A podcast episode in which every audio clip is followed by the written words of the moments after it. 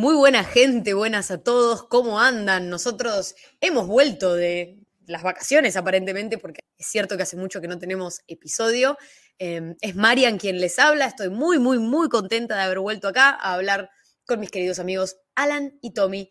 El episodio que tenemos hoy es un episodio que Alan eh, está extasiado por tener porque por fin, por fin vamos a hablar de Batman. Eh, pero vamos a hablar de Batman, mm, capaz no de una manera tan convencional como, como piensan.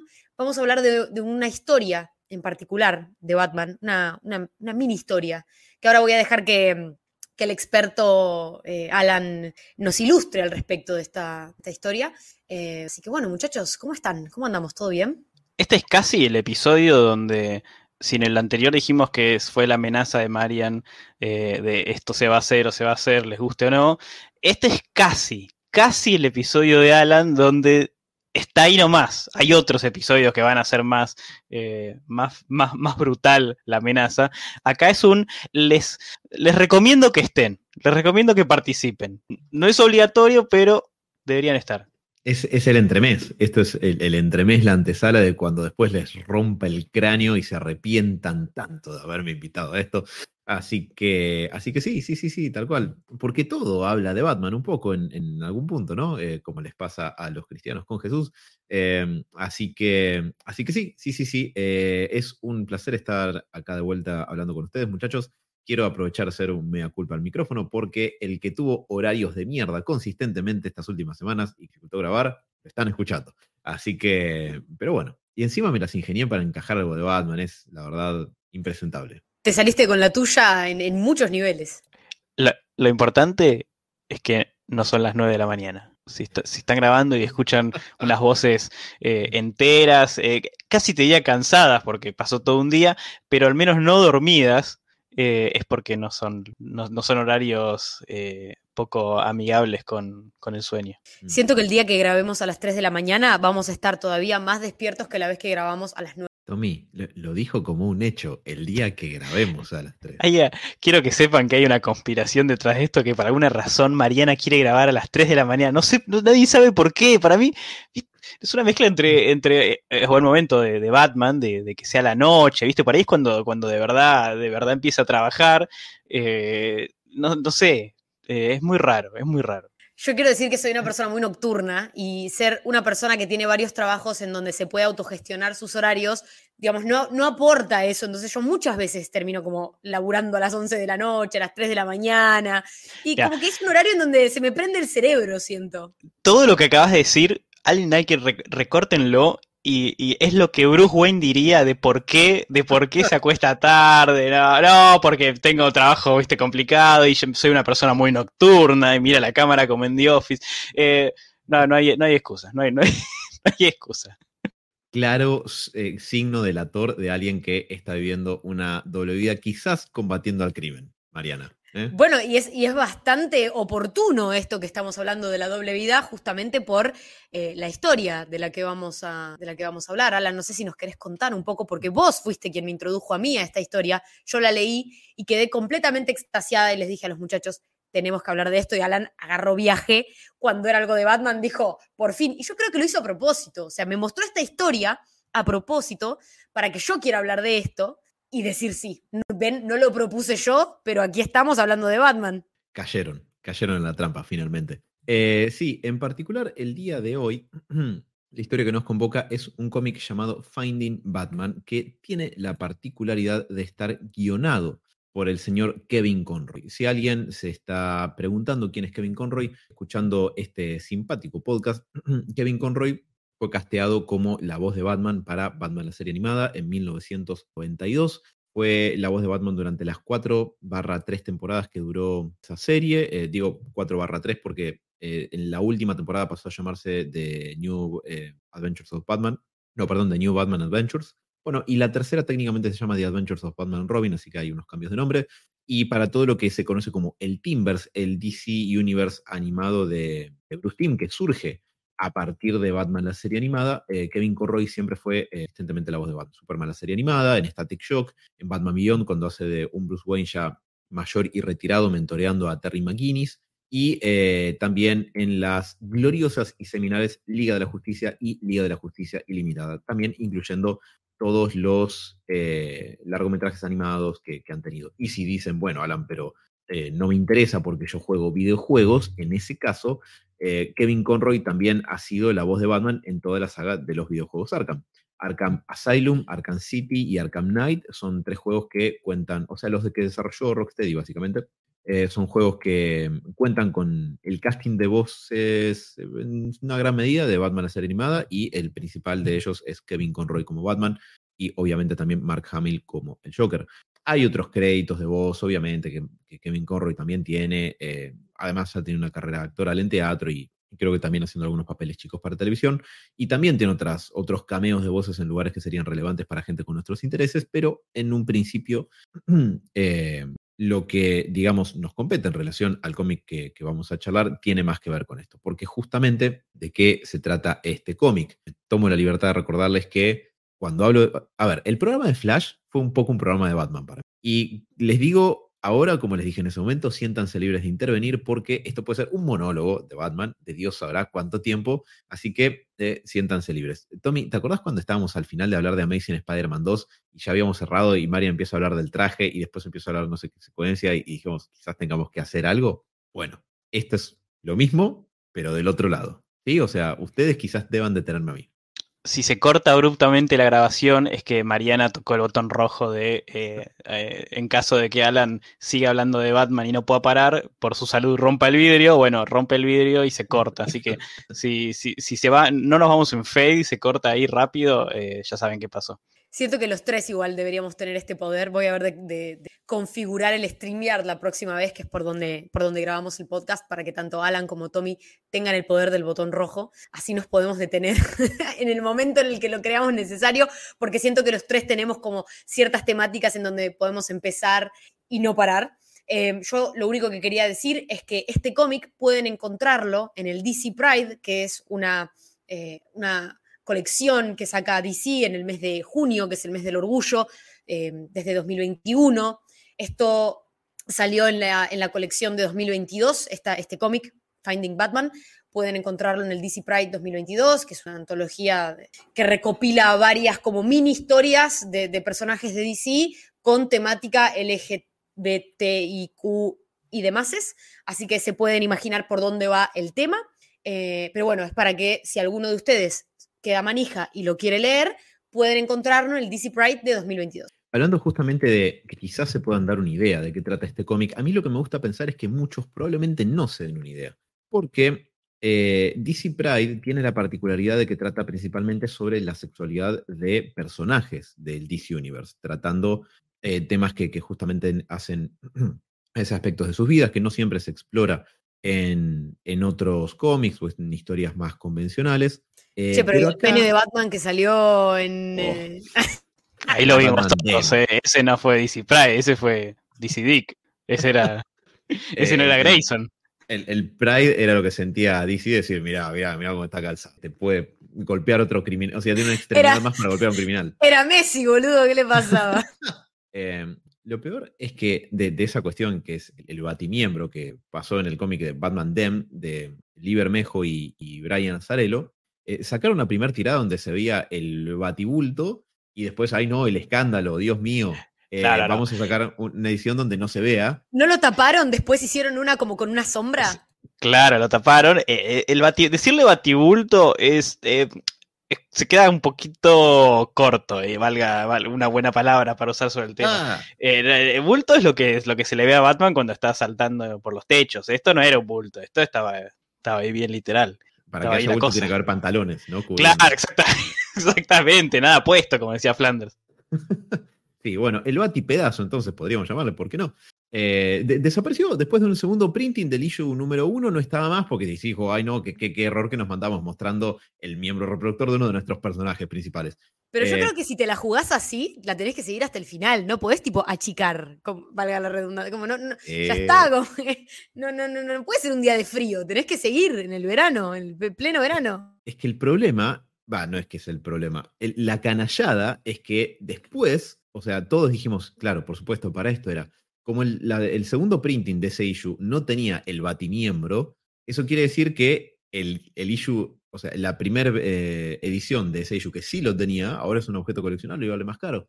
Y DC te mostró la chota de Batman e hizo que la pagues más caro encima. O sea, vos fíjate qué acto casi de, maldad supina, ¿no? Ni Lex Luthor se atreve a tanto. Siento que es em. tipo el capitalismo salvaje eso, como que, no sé, curraron con, como pudieron. Pocas cosas representan más el capitalismo salvaje que DC diciendo, ¿sabes qué? Toma, pum, la chota de Batman. Ah, ahora sale más caro que la semana pasada. Pagala, porque pagás todo lo que tiene un murciélago arriba. Alan, me dijeron. Lo sentí como algo personal. A pesar de que antes, antes de seguir, quería preguntarte, ¿lo tenés? No, eh, cuando me, alcancé a enterar de todo, ya el issue con el batimiembro ya valía mucho más de lo que yo estaba dispuesto a pagar. Así que dije, paso, gracias. Ya, habrá momento para completar la colección con eso, quizás. Llenarla, llenar la colección. yes, veremos. Em, pero bueno, ¿en qué estaba antes de que nos distrajéramos por el polo gravitatorio que genera el miembro de Batman? Eh, porque así es el volumen de masa que tiene, em, en que justamente em, estamos hablando de una historia que salió en el issue de 2022, como bien decía Mariana recién, de DC Pride. Y yo ahora no recuerdo particularmente el del 2021, que fue el año anterior, pero sí les puedo decir que en este issue, de, en este especial del 2022, el único, que, el único issue que trata sobre no el personaje, sino uno de los creativos detrás del personaje, es esta historia que se llama Finding Batman. Porque, este aquí que muy calladamente, en el año 2016, Kevin Conroy la voz de Batman, como habíamos dicho, para mucha gente, para una generación. También está la gente que por estar más desencantada a veces con las versiones live action enaltece a, quienes han prestado sus voces a, las versiones animadas o a los videojuegos. O sea, para mucha gente Kevin Conroy es Batman, de la misma manera que para muchos Christopher Reeve es Superman, por ejemplo. Em, se enteró quizás en el 2016 que Kevin Conroy estaba casado con otro hombre, porque lo dijo así al pasar en una entrevista, y em, fue un dato que voló muy bajo el radar, em, en el sentido de que no es que generó una reacción rimbombante, no es que por suerte no se generó una cuestión nacionalista en los medios que hablan sobre cosas de cómics nerds y etcétera, sino que de a poco fue un dato como que entró a, diseminarse y generó bastante sorpresa, porque aquí esta persona con un registro de voz grave, barítono, bajo, que fue la voz de Batman durante, desde 1992 hasta la fecha, o sea, para el momento de salir el DC Pride, 30 años, eh, y que el Batman, además que ha encarnado Kevin Conroy, tanto en la animación como en los videojuegos, es un poco este pilar de masculinidad tradicional, no en el sentido tóxico, pero sí este tipo serio, eh, parco, em, estoico, eh, inconmovible, preparado para todo, frío, analítico, contemplativo, inteligente, dispuesto Mujeriego. a... Mujeriego también, por sobre todo en la serie animada, no tanto en los videojuegos. Em, y de golpe nos enteramos que la voz de este Batman, lo cual es fundamental para la versión de ese personaje, la performance de la voz de Kevin Conroy, estaba interpretada por un hombre que era ¿no? Y lo que con los años, la verdad, y con la distancia puedo decir que me da hasta cierto alivio, es ver que no hubo una reacción negativa de parte del fandom, porque hubiera sido muy desafortunado ver que un montón de gente digamos, renegara de esa versión de Batman y la performance de Kevin Conroy que ha sido tan excelente para el durante tantos años por la sexualidad de quien lo interpretaba. Verdaderamente hubiera sido una absoluta desgracia y no siempre uno se encuentra diciendo qué bueno que esto no pasó, porque por lo general las cosas malas tienden a pasar, aunque eso quizás es un sesgo personal. Edítame eso, Mariana, después, muchas gracias. Em, pero por suerte, la verdad, no, pasó y Kevin Conroy pudo vivir los últimos seis años de su vida, eh, que es mejor que ninguno, imagino, por lo menos eh, pudiendo vivir abiertamente su sexualidad como una figura pública, porque obviamente al estar casado con un hombre vivía una vida paralela y oculta, pero el público no sabía. Yo me di cuenta en el momento donde me enteré que estaba casado con un hombre que yo no sabía un carajo de la vida de Kevin Conroy, no sé un carajo de la vida de nadie, o sea, yo no sé mucho de interesarme en las vidas personales de, de los creativos que me puede llegar a, gustar el trabajo que hagan, pero en ese momento dije, pará, yo no sé nada de la vida de Kevin Conroy, nunca supe un carajo. Em, eh, pero bueno, eh, siendo una figura pública, teniendo exposición, cuando puedes ir a convenciones y tenés fans y gente que te sigue por miles porque encarnas a uno de los personajes más populares del planeta Tierra, bueno, sí, eso es un factor importante.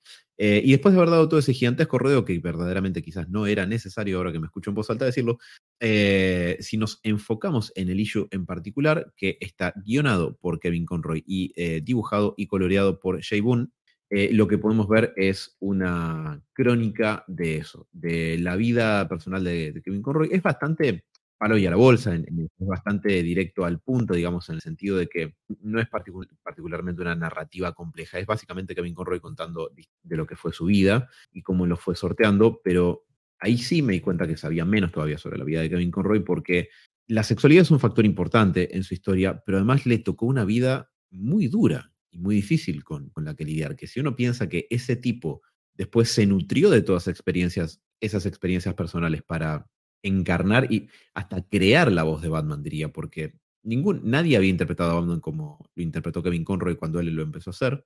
Eh, ahí uno dice, ah, puta madre, claro, ya, entiendo. Eh, toda esa cuestión de, tener una vida dual, una vida que se vive en las sombras, de, no poder unificar esas dos mitades de su vida y todo el dolor de, un, del, trauma y el sufrimiento que tuvo desde chico. Kevin Conroy tenía eso en cantidades industriales para nutrir la interpretación que él hacía de, Batman es una, es una historia de un cómic. O sea, es, una historia de origen de cualquier superhéroe eh, o, héroe eh, que, es increíble. O sea, pone en perspectiva todo el trabajo y decís, ah, bueno, ahora entiendo por qué es el tipo que más eh, trabajó con un superhéroe de toda la historia. Porque no hay en cantidad de tiempo, desde, desde los 90 hasta ahora, creo que no hay ninguno que tan activamente lo haya hecho. Eh, donde, donde había Batman, estaba en, animado o en videojuegos, donde no, no, necesitara ponerle la cara al personaje, estaba Kevin Conroy. Em, cuando tranquilamente podría haber hecho cualquier otra cosa la carrera, más allá de que era exitoso en esto, ¿no? Pero eh, leer, leer este cómic eh, y olvidarte que es una realidad, que esto es, verídico, que es biográfico, eh, tranquilamente podría esto terminar en una, en una historia de origen de un superhéroe porque es, increíble. Eh, la verdad es, es, bastante fuerte todo lo que le pasa. Para poner un poco en contexto a la gente, eh, y avisamos que acá vamos a hablar puesto con spoilers de esta historia, así que si la quieren, si quieren parar en este momento, ir a leer la historia y volver, digamos, vayan a eso. pero para quienes prefieren simplemente escucharnos a nosotros hablar sobre esto, los ponemos en contexto. El cómic empieza con una viñeta en donde él empieza como a narrar su, vida y su infancia y, comenta que, bueno, que él se crió con un padre alcohólico, eh, que, además de, su enfermedad con, la sustancia, eh, se notaba que era un tipo muy desequilibrado porque posteriormente cuenta que que lo encontraron en un charco de sangre con una herida que se había hecho él mismo con un cuchillo en el medio de la nada. Em, su mamá, por supuesto, quería divorciarse de él y un poco cuando sucedió esto de, la herida em, del cuchillo y que el, padre tuvo que estar internado y demás, la madre medio que se borró y lo, y lo mandó a Kevin a, a cuidarlo al padre al hospital y hacerse un poco cargo de la situación. Y si bien Kevin tenía un hermano con quien compartir esta esta cuestión familiar, el hermano tenía esquizofrenia. O sea que era otra, otro familiar más del que Kevin se tenía que hacer cargo, eh, con, una familia que parecía que se estaba cayendo a pedazos y él con un sueño de, bueno, ser actor, además sabiendo que en los 60, 70, que es cuando él era joven eh, y estaba iniciando su, carrera profesional, eh, ser gay no era algo como es hoy en día, y eso es que hoy en día todavía vemos en el mundo bastantes conflictos al respecto, depende también qué país esté cada uno, qué tan abierto y también, bueno, en, qué círculo social, ¿no? Digamos, acá en Argentina somos un país bastante progre y bastante abierto, pero discriminaciones, muertes y palizas siguen pasando igual. Em, pero en esa época, encima, era como muy tabú, sobre todo por, por em, el outbreak del SIDA y, todas esas cuestiones en donde se los culpaba activamente a los homosexuales al respecto de eso. Em, y, algo que él destaca en el cómic Em, es que si bien en los medios artísticos y en Hollywood y en Broadway y en todos esos eh, lugares en donde uno piensa que, está, que reina la sensibilidad y la vulnerabilidad de la persona, em, los, que están por ahí más detrás de cámara, los directores, los productores, tenían como mayores permisos a hacer como ellos quisieran, que es algo que a los actores, a la cara visible, justamente pensando, ¿no? Batman, macho, pecho peludo, como que no se les perdonaba tanto em, esto, el, tener tendencias o el salir como eh, homosexual, porque no, no, estaba bien. Eh, hay una aclaración de contexto que también me gustaría hacer, porque como bien dice Marian, el cómic en esto de ser biográfico arranca desde que Kevin Conroy era, era chico, digamos, y su vida familiar y, todo lo que conlleva eso. Y em, cuando cuando Kevin Conroy era chico, dice que crecía en los 50 y en los 60, hay un detalle cultural que no es menor y es el tema del macartismo. El macartismo fue una serie de políticas que se implementaron en los Estados Unidos posteriores a la Segunda Guerra Mundial, cuando, bueno, terminada la Segunda Guerra, empieza la tensión de, la Guerra Fría entre Estados Unidos y Unión Soviética, y eh, el senador McCarthy es el tipo que propone eh, establecer comités para rastrear a los ciudadanos que fueran sospechados de ser espías comunistas y o por supuesto, la famosa bolsa de gatos de eh, actitudes subversivas y antiamericanas, ¿no? Que digo que es una bolsa de gatos porque es una categoría amplia donde, por supuesto, el conservadurismo propio del macartismo podía meter lo que quiera. Y obviamente, como suele ser el caso, la eh, comunidad eh, LGBT, obviamente en ese momento no llamada de esa forma, cayó en la volteada y era considerado también un acto antiamericano el hecho de poder ser abiertamente. Estaba mal visto. De hecho, no sé si en algunos estados no tenía penalización legal. Eh, en, la, mm, en, la década de los 50 también sale el primer volumen de eh, el DSM, el Manual Estadístico de los Trastornos Mentales.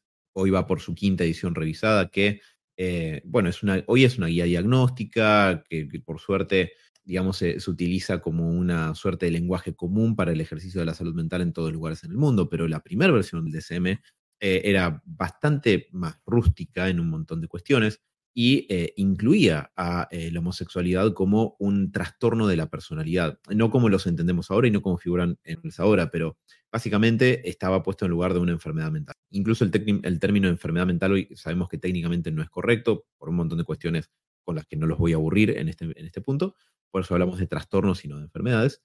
Eh, pero bueno, ese, esa es la sociedad en la que Kevin Conroy se cría sea, no es solamente que su familia era un quilombo y tenía un millón de problemas con los cuales lidiar siendo chico, sino que encima crece un ambiente cultural absolutamente conservador, hostil, violento con ese tipo de, cuestiones y, eh, e incluso metiéndose en un ambiente como el ambiente del teatro, de, la actuación, estaba en la parte más desventajada de todas, que eran los actores, por esto que comentaba Marian. O sea, si alguien era productor, eh, lector o, o tenía un cargo un poco más de peso, básicamente tenía más changüí, pero como muestra la historia eh, un, poco más adelante, eh, si un actor se sabía que, era homosexual, era como que era blacklisteado, digamos, como que entra una lista negra donde no, no iba a conseguir laburo justamente por eso, lo cual muestra hasta dónde llega el conservadurismo cuando marca la agenda con ese tipo de cuestiones, porque gente que también tenía, eh, digamos, vivía su sexualidad de la misma manera, era parte del sistema que expulsaba al último orejón del tarro porque su identidad sexual fuera también de, la misma, eso es sin sentido, ¿no? Es como discriminar al tuyo, es, es, ridículo y sin embargo terminaba pasando. Y en el mundo de los cómics, no olvidemos que en el 53, 54 se publica el libro eh, La seducción de los inocentes del psiquiatra Frederick Wertham, en donde decía que los cómics hacían que los chicos sean delincuentes y gays. Eh, y, no estaba de acuerdo con, la dupla de Batman y Robin, porque no entendían por qué un hombre adulto estaba con un hombre joven tanto tiempo en, mallas tan apretadas. Entonces era una temática que cuando Kevin Conroy era chico, era como hijo de, todo ese odio que se iba gestando. Eh, en, en, las cabezas de la gente y en ese momento la información se movía diferente de lo que se mueve ahora y la palabra de un psiquiatra conocido en los medios que publica un libro, por ahí quedaba mucho más establecida como la palabra santa y lo que es, y es lo que dicta la psicología y lo que dicta la psiquiatría, y se tomaba mucho más a rajatabla de lo que quizás es hoy en día y, la manera en que, la que nos comunicamos y en la que también en la que se piensa la, ciencia y, la verdad.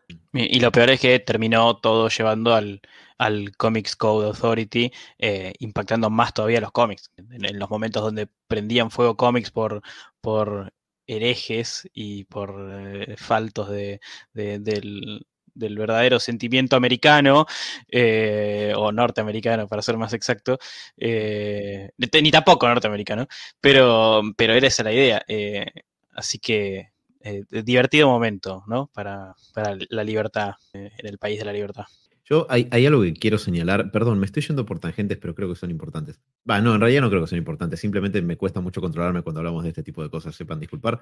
Mariana, después puedes editar todo esto, o tocar el famoso botón rojo, que para mí nos deberíamos mandar a hacer con impresora 3D como botones rojos para que los veamos acá cuando estamos grabando, tipo uno con el loguito de Nova, otro con el de Batman, otro con el de Spider-Man, y cuando uno se está pasando tocamos violentamente el botón rojo para que lo que tiene que... Eh, Frederick Wertham, y esto me parece que nunca está de más mencionarlo, se sacó, disculpen mi francés, del orto todas las cosas que dijo en la seducción del Internet. Es un tipo, o sea, un pésimo científico y un ser humano de mierda también, si nos un poco más puntillosos, que dijo, la gente piensa que las cosas que yo digo tienen respaldo porque soy psiquiatra, así que voy a inventar lo que se me cante el culo y respaldarlo en me parece, ¿no? Si uno iba abajo, en la fuente seguramente decía, fuente, qué sé yo, coma, me pinto. Eh, porque el choto de Batman seguramente.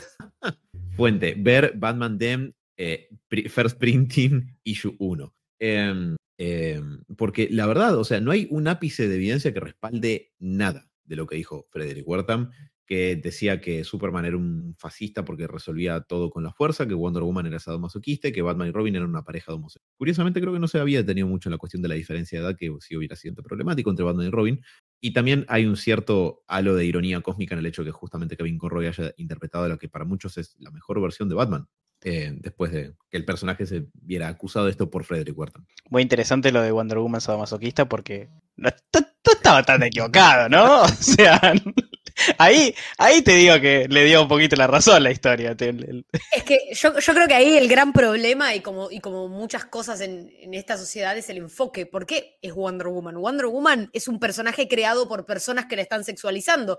¿Por qué quizás no mejor hablamos de las personas que están dibujando Wonder Woman? ¿Cómo la estamos percibiendo? a partir de cómo la están creando, como para ver, digamos, qué imagen de mujer tenemos y qué imagen de mujer queremos tener, más que cuestionar a un personaje en particular. No sé, quizás se puede hacer como un análisis un poco más profundo. Siento que Wertham era muy simplista y justamente por eso llegó a tanta gente, ¿no? Porque la gente, mucha gente no quiere pensar, quiere que le digan las cosas y, nada, y simplemente acatar órdenes. ojo que, salvando las distancias de la época, cuando me sorprendió cuando dijiste que Superman era un fascista, eh, siento como que todavía hay como un grupo de gente que sigue pensando eso, ¿no? Eh, me, hace acordar a, esta cosa de no, eh, Batman es un tipo que sale y le pega, le pega a los pobres de noche y, Alan está poniendo cara, pero un poco eso, ¿no? Como que mm. no, lo digo como, que, como algo que le pertenecía a este tipo, quiero decir como que es un punto de vista súper extremo, súper eh, básico eh, y simplista, como dijo Marian, eh, que, todavía existe. O sea, no es, no es, no es algo que inventó Soler y se le ocurrió a Soler y se va, ah, bueno, es un loquito. No, no, es un punto de vista que, que mucha gente nota de estas cosas, pero porque justamente lo ve como, como si, no tuviera valor, como si no existiese. Es, eh, nada, bueno, esto es una pelotudez, esto es así, así. Eh, eh, Superman facho, Batman facho, y la Mujer Maravilla tiene un, tiene un lazo y esta gente, y bueno, Marston también le gustaba un poquito eso, pero está bien, o sea, y está mal, eso está mal. Marston con sus dos mujeres.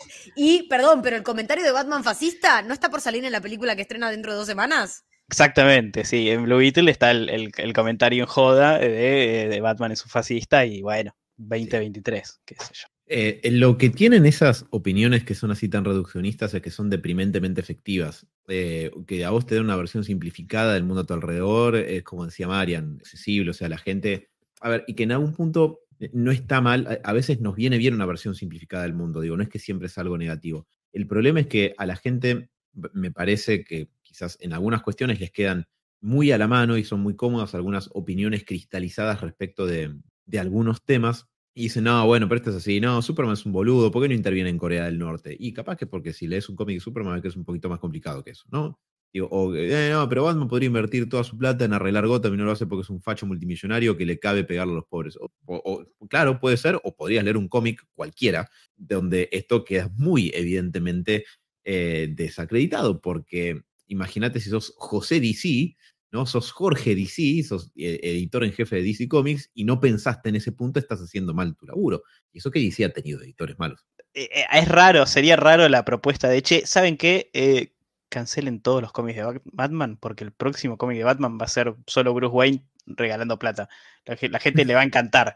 Va, a ser el, cómic más entretenido de la historia. Batman ahí tirando plata en ONG y bueno, ahí está. Diviértanse, chicos, a ver si les gusta. Eh, hasta ese punto de vista es raro. Es muchas veces la gente que se deja llevar por la portada, que tipo ve la portada y dice, esto es así o estas son las, las vibras que me da este personaje, entonces, nada, es lo que yo opino. Leo tres comentarios en Twitter y listo, ya sé. Y es como que, bueno, pero ¿leíste alguna vez algo?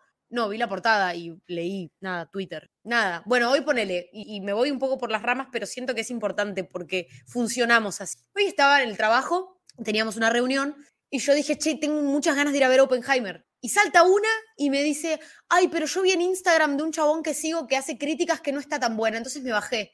Y otra que viene y dice, ay, sí, no, yo también vi, estuve leyendo algunas reseñas y, y como que siento que muchas veces nos dejamos llevar por lo que dicen en Instagram, por lo que dice alguien que opina por ahí parecido, que opina de cine o que opina de cómics o pongan inserte temática a, a. Pero como que muchas veces caemos en, esta cuestión de eh, bueno, si el otro lo dice y yo más o menos confío en la opinión del otro, entonces ni siquiera me voy a gastar en pensar, en ver, en, en, yo tratar de formular mi propia opinión, porque vos podés pensar muy parecido a otra persona en algunas cosas, pero no en otras. Y además, capaz que no te gusta. O sea, capaz vas y te embolás y son tres horas y no entendés que el cambio del, del color al blanco y negro, pero por lo menos vos generaste tu propia opinión. Y siento que en muchas de estas cosas, y sobre todo, bueno, hoy sigue pasando, pero antes con, con, con la desinformación, con, con, el tema de la palabra autorizada y con el respeto que se le tenía, particularmente a algunas profesiones que, parecía que venían, y la psicología y la psiquiatría siempre han tenido como mucho ese lugar de omnipotencia y de entender la mente humana, entonces si entiendo la mente humana es como que medio que soy un poco Dios porque puedo controlar y manipular gente, esta cuestión de eh, necesito que el otro me diga qué hacer. Mucha gente va al psicólogo para que le diga qué hacer, para que le aconseje y no para que lo ayude a buscar recursos propios para saber cómo accionar. Sí, eh, absolutamente en relación a eso que, que comentabas, Marian, de, más allá del hecho que yo vi Oppenheimer, me parece peliculón, eh, pero esto de, de que mm, la, la, gente tiene esta manera a veces muy, muy poco feliz de, de, formar sus opiniones y ve un comentario en Twitter o ve una cosa así y no chequea, eh, y después no rechequea nada, nada, yo pensaba, qué curioso, es la misma manera en la que Frederick Wertham hizo La seducción del inocente, porque básicamente se lo sacó del culo y nunca chequeó un carajo. Y bueno, eh, lo, lo, que tiene es que en, en relación a, a esto que, que, decían sobre lo de Wonder Woman, es que eh, Frederick, no, perdón, William Moulton Marston sí te, te, tenía una eh, afición bastante, que, después supimos que era bastante eh, abierta por, el tema de, del BDSM y, y todo lo que viene con eso, pero lo que hace que el libro sea falso, y juro que ahora con esto retomo a Finding Batman, es que lo que decía Wertham es que los niños por leer cómics iban a salir con algunas de estas desviaciones de conducta, ¿no? Como hacer fachos violentos o ser homosexuales, Dios no permite, imagínate, o hacer sadomasoquistas, peor, me imagino, no sé, qué sé yo. Eh, eh, Para Alan, 2023, eh, los juegos, lo, lo, los videojuegos hacen gente violenta, ¿no? Es, es, vivimos en un círculo constante donde cada tanto nos rebotean y volvemos a hacer lo mismo que hicimos. Es increíble. Es sí, que, siempre, no, es que siempre queda bien un chivo expiatorio para acusarlo de pelotudeces, como, che, los school shooting, ¿de qué será problema? Que puedes comprar un M14 en un Walmart y no, para mí que es GTA V. Así que bueno, el problema o Call of Duty, no sé. Oh, digo. Claro, que oh, convierte a los niños, eh, obviamente, ¿por qué no? Mostrando su miembro viril gigante en Batman Dem número uno, First Printing, como bien establecimos. Um, así que bueno, imagínense que si hoy en día este programa está siendo grabado en el 2023, estamos, yo estoy puteando, ustedes lo están diciendo de una manera bastante más eh, razonada y sosegada, pero que tenemos que lidiar con estas arbitrariedades culturales de poner cierto peso causal y, e incluso también simbólico en un montón de cuestiones, de que son los males de la sociedad, como los videojuegos, como los cómics y todo eso, y que estilos de vida que no deberían ser juzgados ni, puestos en tela de juicio, son eh, culpados de, problemas y males sociales, criticados como en el caso de los Estados Unidos, de ser antiamericanos. Imagínense si eso puede ser un problema hoy, que tenemos casi 70 años de ventaja con todo eso, imagínense en el momento. Porque lo que hace. Eh, hay dos cosas que me parece que hacen muy bien. Este cómic que es corto, además, que serán 10 páginas más o menos. No, es un cómic extenso porque está en, un cómic que es de una revista de antología, digamos. Hay dos cosas que me parece que hacen muy bien. La primera es con mucha sencillez poder ponerte en los zapatos de, Kevin Conroy en este caso y hacerte entender lo que fue transitar ese tipo de momentos, de ser chico y crecer en los 50 y 60 en Estados Unidos, con la vida familiar difícil que tenía, después ser un actor joven y empezar, para empezar, lo competitivo del ambiente, pero por sobre todo cuando llega la epidemia del SIDA eh, a Estados Unidos y eso empieza a cobrarse las vidas de personas. Hay, hay, un momento donde dice, los funerales se volvieron algo común, que hoy tenemos la, ventaja de estar simplemente en una época distinta. Bueno, pasamos una pandemia a escala planetaria hace poco, capaz que eso puede ilustrarlo un poco, pero digo, no es joda pasar por una cuestión así donde un montón de tus seres queridos, cercanos y allegados se mueren, especialmente cuando sos dentro de lo que la sociedad considera joven, y eso le pasa a gente, el, el impacto puede ser, no necesariamente tiene que serlo, porque la salud mental no es una exacta, pero puede ser bastante impactante y, y hacer tambalear cierto sentido de la seguridad que uno se supone que en una etapa más inicial de la vida tiene un poco como garantizado. Y perdón, pero también el hecho de que, bueno, ahora está recontraestudiado, lo sabemos, y encima hay un montón de maneras, no solamente de prevenir el SIDA y otras enfermedades, sino también de controlarlas. Pero en ese momento, y él muy bien explica en una de las, de las viñetas, es que mm, no, al principio no se sabía qué era no se sabía cómo lo contraías, no, tenía nombre, no se sabía qué, simplemente la gente moría y, parecía ser solamente la gente sexual o, en su mayoría, ¿no? Los hombres gays. Entonces era como una cuestión desconocida que no se sabía, que se tornaba cuasi persecutoria y un poco parecido, si quieren ponerlo en contexto, a lo que pasaba al principio con el COVID, que primero empezó siendo un mes de cuarentena y después, y después la gente empezó a morir y tenías gripe y no sabías y toda esa confusión, pero esto atacaba a un grupo de personas como poco más específico y encima ya era un grupo que, ya era mirado por el ojo crítico de la sociedad, no es que era cualquiera. Entonces eso como que estigmatizaba mucho más esa minoría. Sí, em, pequeño comentario. Em, después estos, así estos bachecitos que, quedan se pueden ver fácilmente en el coso y cortar. Hice una pausita ahí porque no sé, Tommy, si ibas a, decir algo. Eh, no, no, no, sí, sí, sí. Lo dejo para después. Bien. A mí hay, dos cosas que hace este cómic que me parece que las hace muy bien y una es justamente la, sencillez y el pragmatismo de reflejar lo que fue pasar por este tipo de cuestiones y después de esto que mencionábamos de la cuestión del SIDA, está el hecho de que no solamente eh, ese, ese, ambiente actoral era muy competitivo, sino que también lo que eh, se encuentra Kevin Conroy es esto que mencionábamos hace un rato, un poquito más temprano, que era la discriminación sistemática que encontraban solamente los actores que pertenecían eh, al ambiente del espectáculo y que eh, eran, eh, eran homosexuales, a diferencia de otras personas en posiciones más de, privilegio que no les pasaba exactamente el mismo tipo de... no, experimentaba el mismo escrutinio y, ni la misma discriminación. Por extensión, como él se encuentra de que básicamente le dicen, mira, nunca te van a dar laburo, ya se sabe que sos homosexual, tipo, chau, andate. o sea, buena suerte, pero medio que no se te va a dar. y también el hecho de que eh, hay ciertos eh, apelativos eh, muy peyorativos, digamos, con los que se encuentra en un par de momentos de su vida que lo marcan mucho, que a mí me parece interesante porque, digamos, mm, voy a sonar cliché con lo que voy a decir, pero las palabras tienen un peso simbólico bastante importante. Las palabras que vos les decís marcarlo para bien, pueden marcarlo para mal.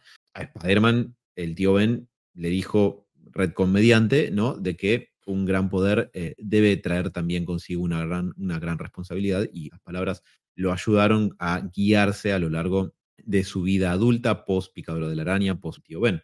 Eh, y también hay cosas que a veces te dicen que pueden marcarte para mal, que te lastiman, que ponen un poco en un camino de tratar de resarcir el, daño emocional que uno puede llegar a, el padecimiento más que el sufrimiento más que el daño que uno puede llegar a experimentar a partir de escuchar ciertas cosas. Y eh, básicamente a Kevin Conroy lo, hay dos momentos en particular en los que él comenta que eh, lo, se refieren a él con un apelativo muy peyorativo y, eso lo marca bastante y describe la sensación física de escucharse. Muy interesante. La sensación como del vacío en el estómago y como el impacto que lo deja medio descolocado.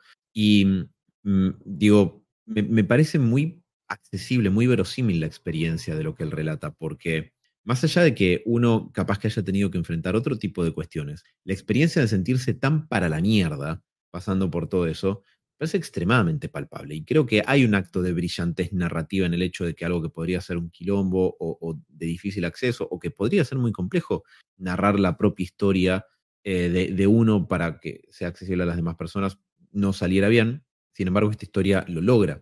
Eh, y me parece que eso es particularmente uno, de los puntos fuertes. Em, es que además creo que algo que es como muy fuerte en esta historia es que, o sea, imagínense su más grande inseguridad de ustedes sea algo del cuerpo o algo de la personalidad o mismo la sexualidad o la identidad de género, no sé, cualquier cosa, cualquier cosa que, sientan que, que, les genera cierto tipo de inseguridad frente al mundo. Em, y ahora imagínense que alguien se las grite en frente de un montón de personas, que esa inseguridad comprometa su trabajo. Y no solamente eso, sino no tener una red de apoyo en la cual apoyarte porque está totalmente rota o tiene otras cuestiones de salud mental que son como más apremiantes en las que hay que ocuparse y que esa inseguridad a vos te impida vivir plenamente. No solamente sentirte seguro en algún lugar por miedo a que te digan algún tipo de comentario, porque como decía Alan, es como que todos en Hollywood ya sabían. El, eh, Kevin Conroy hace como mucho hincapié en esto de que él tenía como su vida pública, que era más esto de, actor, de más extrovertido, de más demostrarse, de confianza,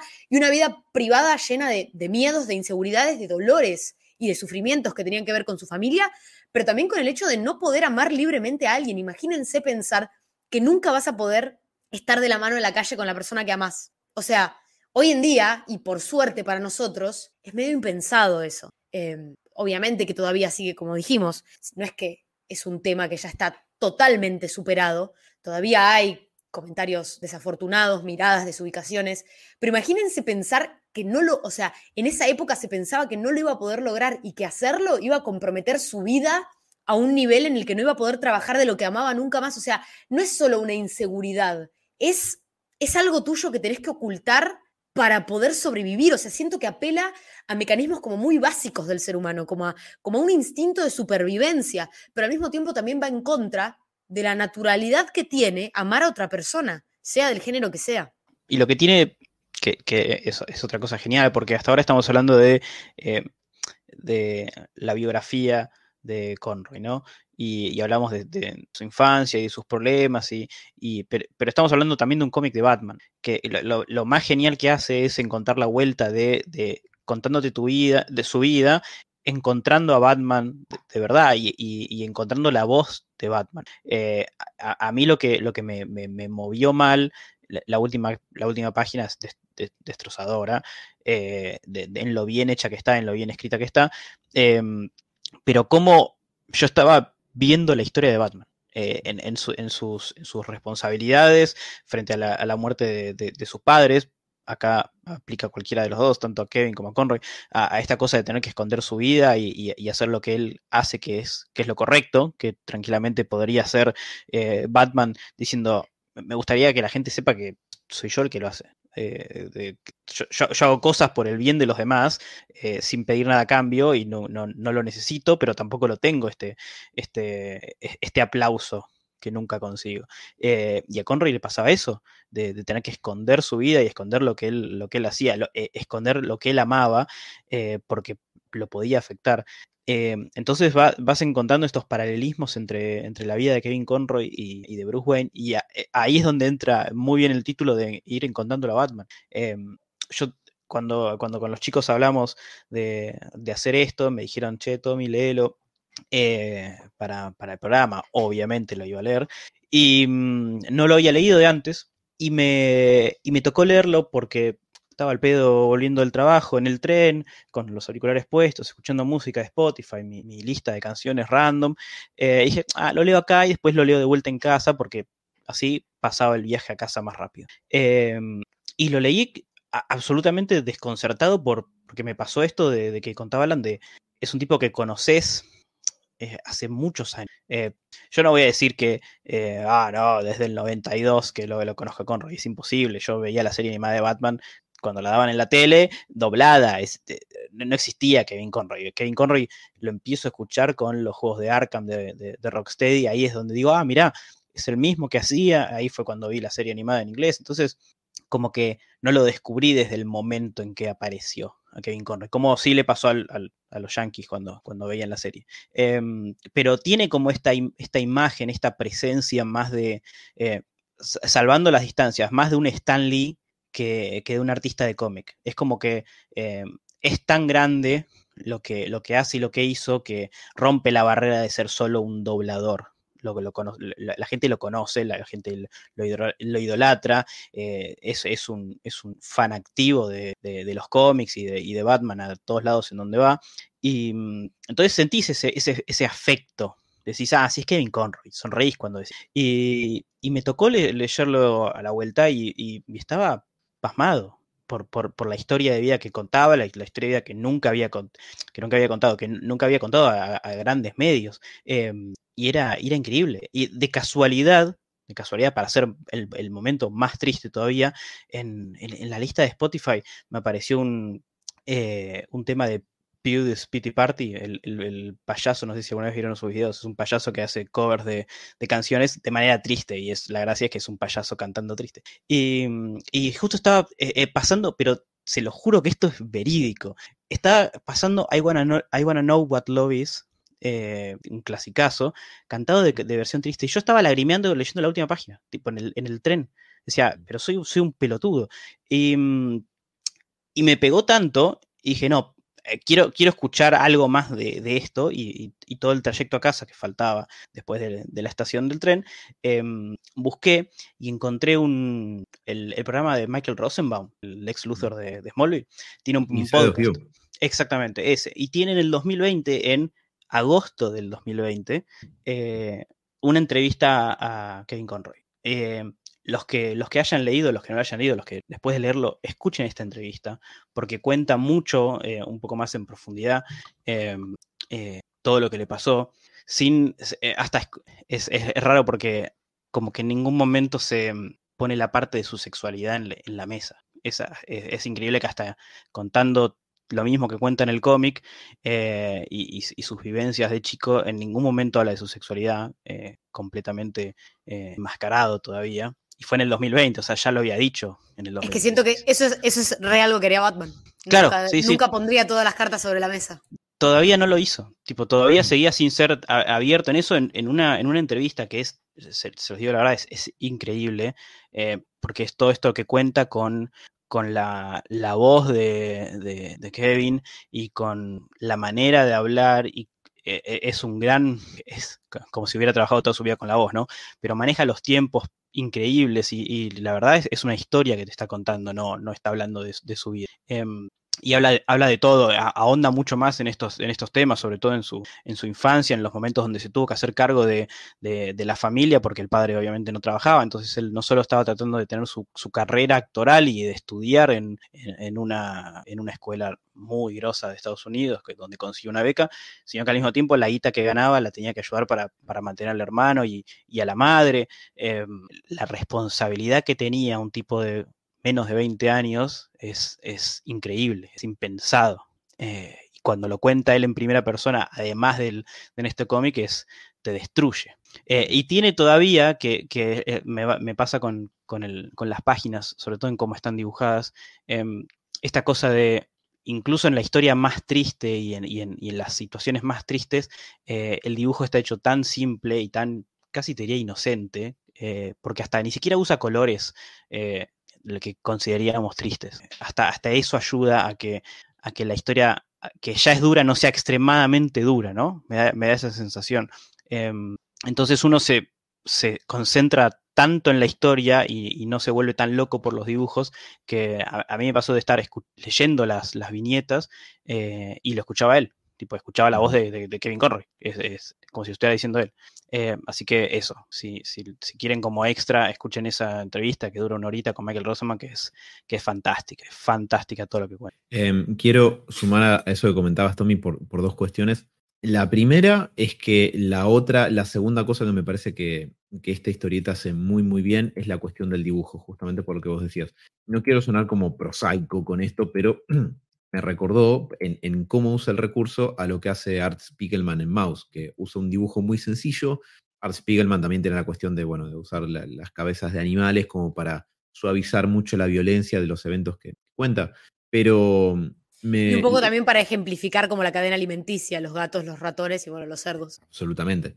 Eh, y con ese detallito te hace pasar de largo una historia que es recontra pesada. Sino. Em, y acá me, pareció que un buen complemento a esto que yo les comentaba, que me parece que es una historia extremadamente accesible, es que el dibujo es brillantemente sencillo, digamos, porque el, estilo que tiene, medio cartoon, y que tiene un aire también a, los diseños de Bruce obviamente, em, es, eh, ayuda a que sea mucho más digerible una historia que en realidad es recontradura, la piensa, y tiene algunos detalles que me parece que son excelentes, de los cuales voy a señalar particularmente dos. Eh, uno es el recurso para nada sutil, pero sí me parece muy ingenioso, de cuando Kevin está contando la cuestión de, lo que empieza a hacer perder gente conocida, cuando empieza eh, la epidemia con el tema del SIDA, las personas a su alrededor están dibujadas como con transparencias, como si fueran si no fueran sólidas y pudieras ver un poco a través de ellos para, dar la sensación de que se están desvaneciendo. Que si lo venís leyendo medio rápido, pasás de largo y capaz que no lo notás, pero está ahí, evidentemente por eso. Es una forma de mostrar que todo ese entorno a su alrededor del ambiente eh, del teatro envanecía, literalmente.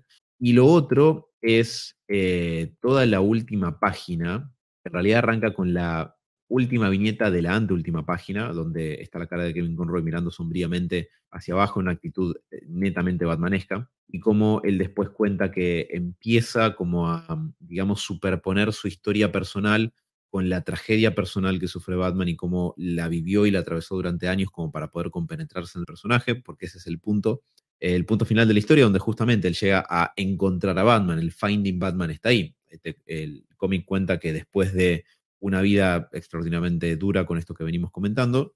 Él se vuelve, eh, o sea, dice, bueno, ya está, ya fue, me blacklistearon, no, no voy a conseguir laburo, y se entera para un papel de ese actor de voz de Batman en un dibujo animado que se llamaba Batman la serie animada.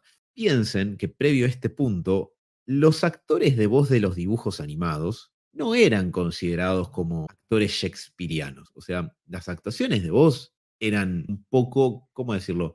Eh, muy funcionalistas. Es un dibujo animado, está apuntado en esta época todavía para chicos y las voces tienen que cautivar a los chicos y tienen que ser exageradas, claras, sin mucho lugar a matices y ese tipo de cuestiones. Este aquí que Batman a ser animada, una de las cosas brillantes que tiene justamente, no solamente el casting de voces, manejado por la brillante Andrea Romano, sino que eh, es eh, todo el, take, la interpretación de, de esa versión de Batman, que estaba pensada para ser atractiva para chicos y para grandes que tenía, eh, digamos, aventura, pero también tenía que tener drama, drama humano en el medio. Hay muchos capítulos que lo tienen. Por Dios, Tommy y Marian no saben eh, cómo les voy a romper los huevos con capítulos de banda en la serie animada acá en el futuro. Agárrense fuerte.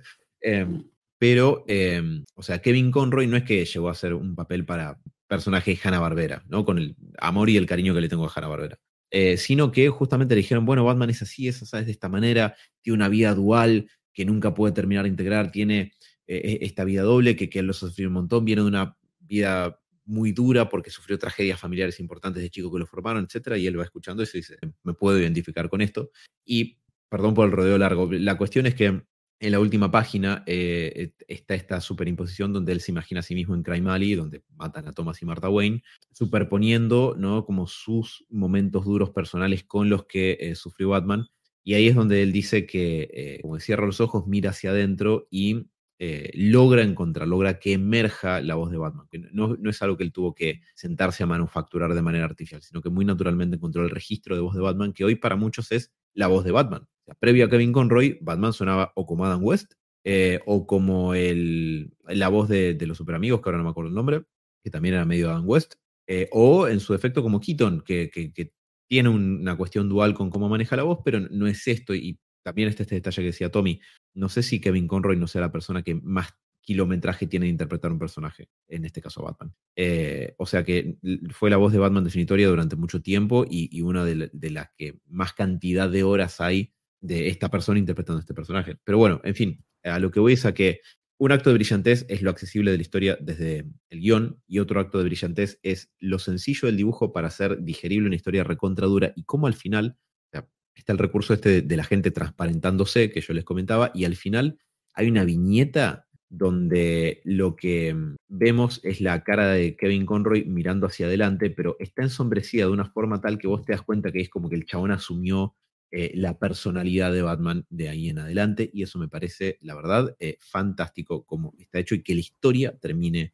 en eso. 10 eh, de 10, no notes, me parece un gol de Messi en el ángulo. Eh, y podría seguir, pero siento que hace como ocho horas que me están escuchando hablar así. No, me, parece súper interesante lo que dijiste y me hizo pensar, yo siempre me acuerdo de esto y siento que lo, traigo en un montón de, otros programas, así que perdón si soy reiterativa, pero JM de Mateis, cuando le preguntaron cuál, es la mejor forma de escribir a Spider-Man, y, Stan Lee también ha hecho mucho hincapié cuando le preguntan, bueno, pero ¿cómo, cómo escribís a Peter Parker? ¿Cómo, cómo escribís a Spider-Man? Y decía, bueno, yo lo escribo desde mí, lo escribo desde mis falencias, desde, desde mis defectos y de mis virtudes, desde cosas que conozco. Lo pongo en situaciones en las que yo estaría y cómo actuaría. Y JM de Mateis decía, no hay mejor manera de escribir un personaje que a partir de vos mismo. Entonces, todos le damos nuestra impronta humana y así te puedes identificar mucho más. Y creo que, digamos, los superhéroes son proyecciones nuestras. La mejor manera de, que el otro se puede identificar con, con algo que vos estás creando o escribiendo, es que lo hagas desde algo muy humano, porque entonces el otro se va a reconocer a sí mismo. Y me parece que Kevin Conroy logró encontrar a Batman dentro suyo, porque yo creo que en el fondo todos estos personajes están dentro nuestro. El tema es a quién vamos encontrando, con quién nos identificamos, quién nos resuena más, y puede ser que en distintos momentos de nuestras vidas nos resuene más uno y por momentos más otro pero siento que, como que todos estos personajes son nuestros y, los que, y nosotros que leemos cómics los queremos a todos tanto, más allá de que puedes querer más a uno que a otro, pero porque en realidad son valores humanos que todos compartimos. Entonces, ¿cómo no te vas a identificar con la esperanza y el optimismo de Superman? ¿Cómo no te vas a identificar con la responsabilidad de Spider-Man? Si, si, si es algo tan básico y tan humano que todos lo tenemos de alguna manera. Sí, eh, además pensaba recién en, en dos cuestiones que comentaban por un lado, Marian, eso que estás diciendo me parece que es una tesis bastante interesante como para poder seguir desarrollando, porque dicho de manera sucinta, eh, el ser humano siempre tuvo grandes narrativas eh, a las que, y no digo en el sentido de, bueno, en esta época la narrativa es del propia del modernismo, etc. No, me refiero a eso, sino que desde la creación de, los mitos y las religiones hay historias a las que la gente apela y eh, se remite por un montón de cuestiones, y digo, hoy en día quizás no confundimos eh, la producción de ficción con intentar explicar el mundo a nuestro alrededor, pero de todas maneras tenemos, también apelamos a historias que nos inspiran, que nos guían, que nos hacen sentir cosas, que eh, orientan en determinados momentos de nuestra vida, como bien decías. Creo que en eso de, que estos personajes habitan todos un poco dentro de una idea muy interesante como a seguir desarrollando, así que patente pendiente, no la roben. Eh, y por otro lado, lo que pensaba también cuando comentaban esto tanto, tanto vos como, como Tommy, de imagínate lo que debe ser eh, haber pasado por todo eso, sabía tan sufrida y tan chota, la verdad, pobre Kevin. Encima parece que era un tipazo que todo el mundo lo quería.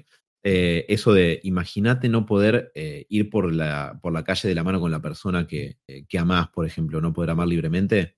Cuando, cuando los escuchaba decir eso pensaba, eso es recontra, o sea, es, es, fuel, es combustible para que una persona diga, sí, yo entiendo este, ¿no? Como, no va a poder estar nunca con una persona que quiere bien, perfecto, puedo absolutamente entrar por ese lado. Em, y también me pasó esto que comentaba Tommy, de eh, que yo fui, yo siempre, me imagino que a todos nos pasa, en gran medida, uno le pone voces a los personajes que lee en un cómic. Eh, yo por lo menos lo hago, yo hasta a veces hasta le pongo música porque me gusta pensar en esos términos. Y em, eh, me di cuenta que fui leyendo todo el cómic con la voz de Kevin Conroy, pero con la voz de Kevin Conroy, digamos, normal, y sobre el final como que le, empezó a leer con la voz de Batman, registro más grave y más bajo y más adumbrado. Eh, y, es, la verdad está, muy bueno ver que en esto que solemos decir, que creo que linkea un poco con esto que comentabas, Marian, de el papel que tienen estas historias, estos personajes en la vida de una persona, y de muchos de nosotros, porque son personajes muy populares, eh, hay un dejo de cierta no quiero decir esperanza, pero es como que en algún punto algo salió bien en el hecho de que una persona haya podido encontrar en Batman justamente un vehículo para lidiar con esta, de lo que le pasó y, poder valerse de eso como eh, capaz que o no sentirse tan solo o sentir que había una forma de seguir adelante en, eso o encontrar un paralelismo, sentirse identificado con esa cuestión, lo que fuera. La verdad, eh, me parece muy, sí, creo que se puede decir que es esperanzador que termine eso. Es, es casi de vuelta a lo que dijimos al inicio, es casi una película. Eh, es casi una película la vida de, Kevin. Y es casi una película que en la vida de Kevin termine él haciendo el personaje de Batman. Tipo, ¿Cuáles eran las chances de que justo al tipo que le dan el, Batman animado, la voz moderna, entre comillas, de, los noventas, esto ya es post eh, los, super amigos y, esa imagen que, teníamos de Batman más ligada a Adam West, ¿cuáles eran las chances que le llegara al, al tipo que tuvo un pasado igual que, Batman, que nadie lo sabía, o sea, que no es que lo eligieron por eso, digo, es, eh, si hay un guionista, esto solo puede ser obra del guionista de, la vida, porque, porque no hay manera, o sea, no sé cuántas, cuánta, a cuánta gente le puede haber pasado, es, es, es rarísimo, es como que, no, sé, salvando las, distancias. Es como que el, próximo Superman de James Gunn lo interpreta un tipo que en realidad nació en Marte y es, y es adoptado acá en la Tierra. O sea, es esa comparación. Eh, eh, el, próximo escritor de Spider-Man es un tipo que, eh, que, por su culpa se murió la, persona que le crió. Tipo, es, es, impensado. Es como si no, no hay, no, hay absolutamente ninguna chance.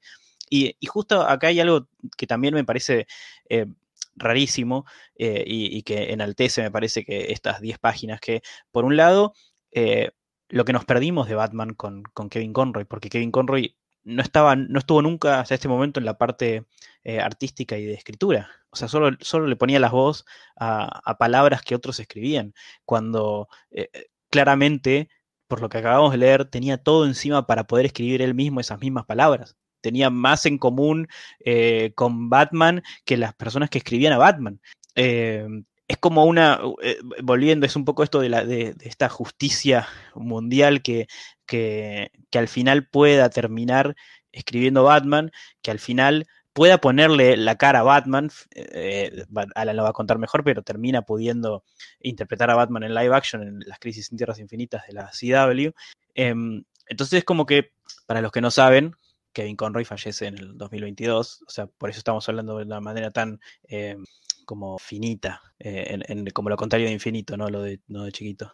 Pero eh, es como, como que siento que muchas cosas se acomodaron para, que, para darle esto último a Kevin Conroy, a lo, que, a lo que le faltaba, a poder escribir a Batman, a poder interpretar a Batman con su cara, que si quedó inmortalizada para la eternidad su voz como la voz de Batman, en un montón de cosas que van a quedar para la eternidad porque pasaron 30 eh, años y seguimos hablando de la serie animada de Batman y van a pasar otros 30 y se van a seguir hablando de la, serie animada de Batman.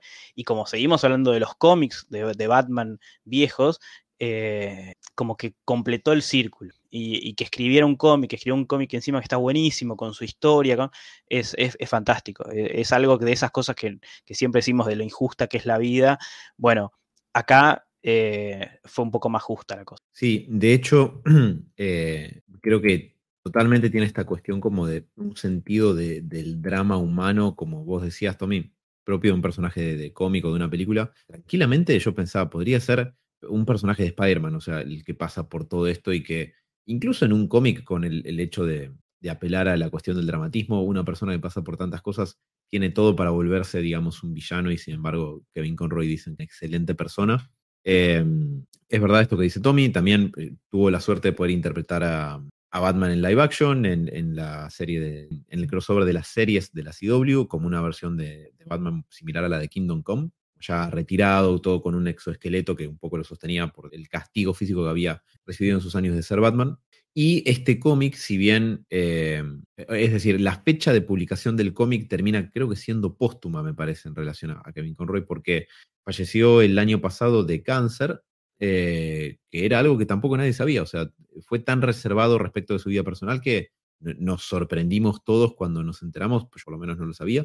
Eh, y mucha gente se enteró de su orientación sexual también ahí, porque decía en muchos portales de noticias que Kevin Conroy es sobrevivido por su esposo. Eh, y bueno, justamente a luz de lo de la historia de Finding Batman el DC Pride, bueno, confluye todo en que la historia también gane por suerte mucha popularidad. y que, que bueno, que, que, no, te digo que, que, Watchmen al día de hoy, pero lo que noto es que mucha gente la conoce, sabe que existe, es referencial y me parece que estaría muy bueno que, que gane un poco más de popularidad con el tiempo. Creo, creo que es algo que definitivamente merecido por la historia, que está buena, o sea, es una buena historieta, me parece, llanamente. Y también por esto que decías vos, Tommy, de el hecho de que bueno, también lo que nos perdimos, ¿no?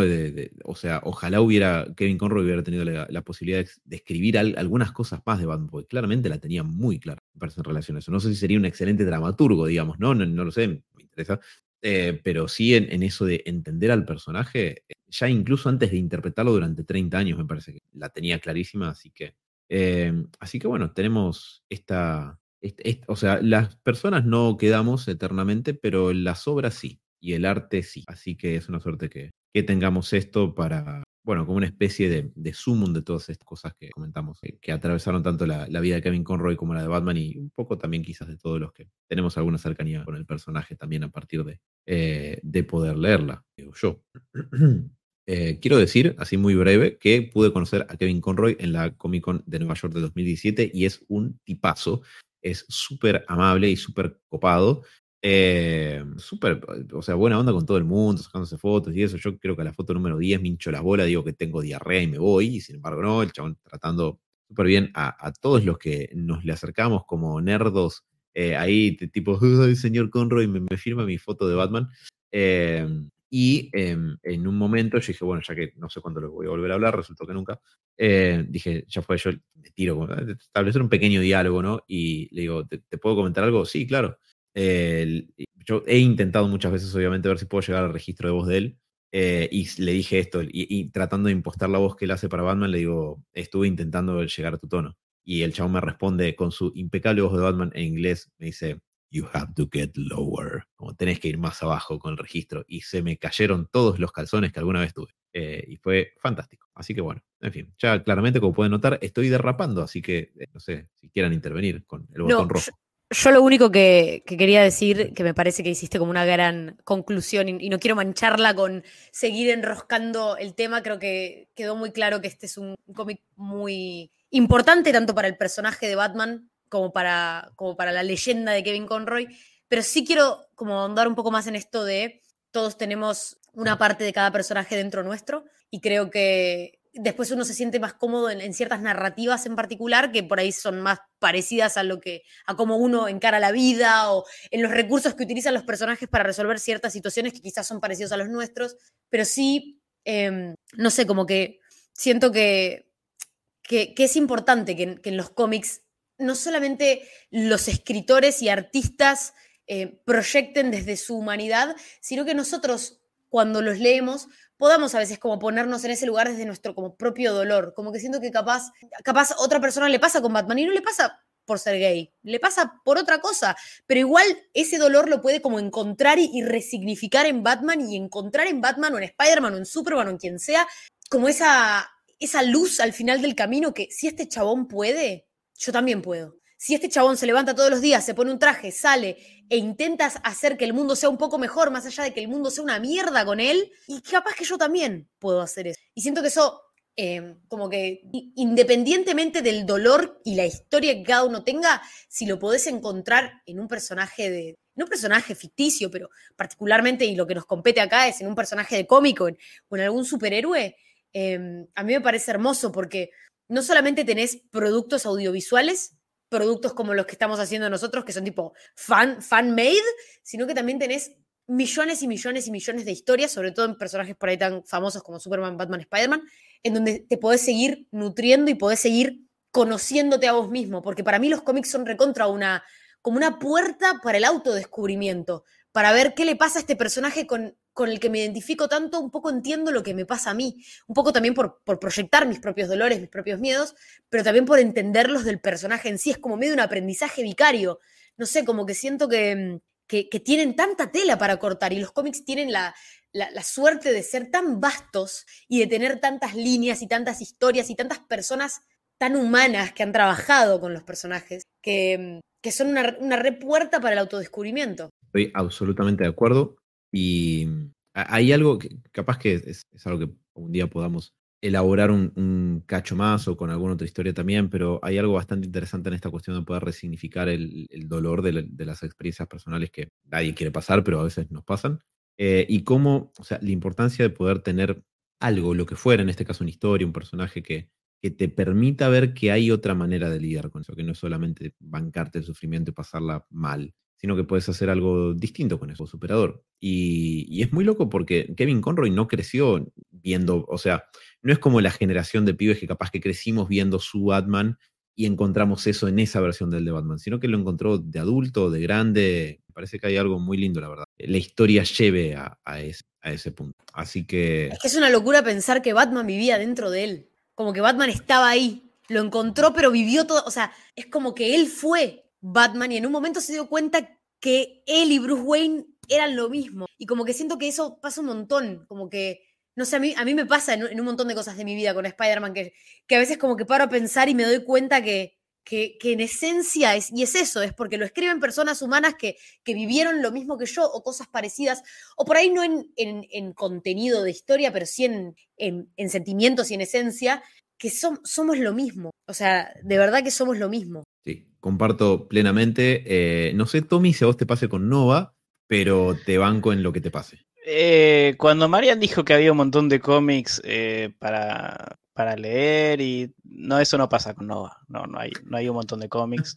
estamos acá todavía esperando que haya un montón de cómics, pero, pero bueno, los cuatro o cinco cómics que hay de Nova te pasa eso que está diciendo Marian. No, no tan así, pero bueno, hagan, hagan más cómics si, quieren, si quieren.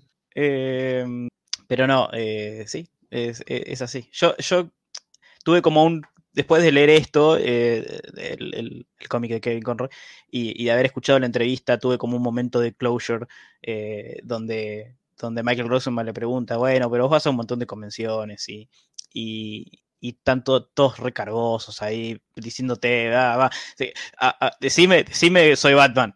Decime hay un Batman con tu voz grave, ¿viste? Y, la fotito y el coso, y que. Y, si en algún momento te, te, cansás de eso, tipo, o no.